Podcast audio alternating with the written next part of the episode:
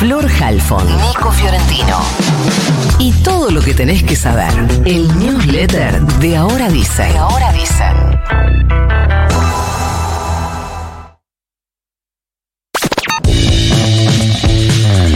Hoy a las 21 el presidente Javier Milei dará su discurso ante la Asamblea Legislativa. Será la apertura formal del Congreso, el inicio de sesiones ordinarias. Será en un Congreso blindado y militarizado. Se conoció esta semana una llamativa resolución para la organización del evento que firmaron la presidenta del Senado, Victoria Villarroel, y el presidente de la Cámara de Diputados, Martín Menem.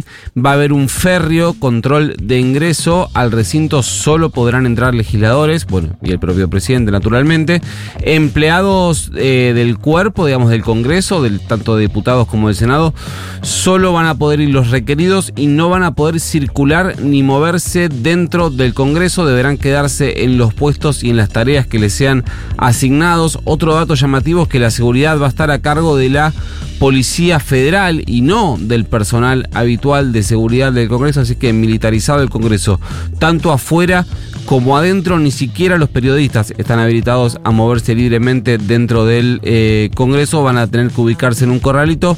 Dato extra, si hoy van a circular por la zona del centro, tengan en cuenta que aunque el evento es a las 9 de la noche, muy probablemente el vallado de la zona del Congreso, ahí en el cruce de avenidas entre Ríos, Callao y Rivadavia, va a empezar desde más temprano, así que con prudencia si pueden evitarlo, ya saben, evítenlo.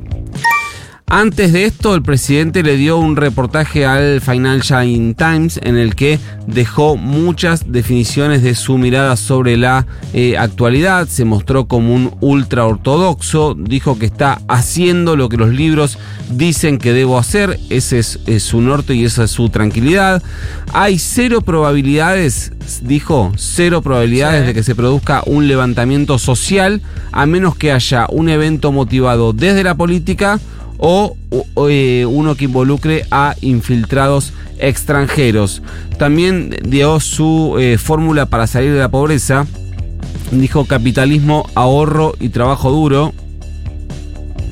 Bueno, no se mostró para nada preocupado porque el Congreso le frene reformas. Dijo, estamos listos para devolver todas las reformas después del 11 de diciembre de 2025, dando a entender que espera un contundente triunfo de su espacio político en las elecciones de medio término de ese año, por lo cual cree que después del 11 de diciembre va a tener un Congreso muchísimo más favorable algo que muy probablemente pase igual.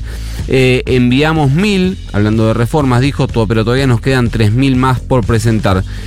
Esto va a ser interesante hoy igualmente ver si adelanta qué otros proyectos tiene pensado enviar al Congreso. Hay un sector de la oposición que le está pidiendo que mande una reforma laboral similar a la que la justicia eh, laboral le volteó. Si manda eso, yo creo que los votos los tiene. Una última cosa, le preguntaron por su política internacional. Recuerden que hace unos días, el fin de semana pasado, eh, tuvo un efusivo abrazo con Donald Trump, clarísimo favorito a eh, volver a ser el presidente de los Estados Unidos en las elecciones de ese país. Y justamente en el marco de las elecciones de los Estados Unidos le preguntaron por su política internacional y Javier Milei dijo mi alineación es con Estados Unidos. Más allá de si los demócratas o los republicanos están en el poder, independientemente de mis preferencias, dijo el presidente de la Argentina. Ayer se volvió a reunir la Comisión de Trámite Legislativo, ese cuerpo eh, bicameral responsable de emitir dictamen sobre los distintos decretos del Poder Ejecutivo, y quedó clarísimo que hay una connivencia, un acuerdo entre el oficialismo y los dialoguistas para dilatar la llegada del decreto al recinto. Ayer decidieron convocar a distintos funcionarios para que expliquen el contenido del DNU, entre ellos eh, jefe de gabinete Nicolás Pose y el ministro de Economía Luis Toto Caputo.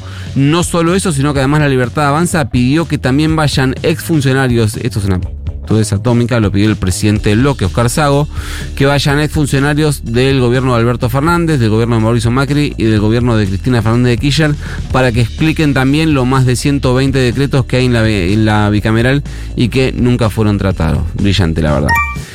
Finalmente el gobierno fue a la corte por el fallo de la justicia federal de Chubut. Eh, puntualmente el fallo del juez Hugo Sastre que frenó la eliminación del fondo compensador del interior el eh, vulgarmente conocido como el subsidio al transporte, lo confirmó a través de su cuenta de Twitter el vocero presidencial Manuel Adorni, dijo la Procuración del Tesoro de la Nación presentó hoy, por ayer, la primera acción de su estrategia respecto de la causa de Chubut por el Fondo Compensador del Transporte. Se le pidió a la Corte Suprema, dijo Adorni, que inhiba al juez de Rawson y que intervenga por ser el tribunal competente para ello, por corresponder la competencia originaria y por la trascendencia institucional de la cuestión. Fin.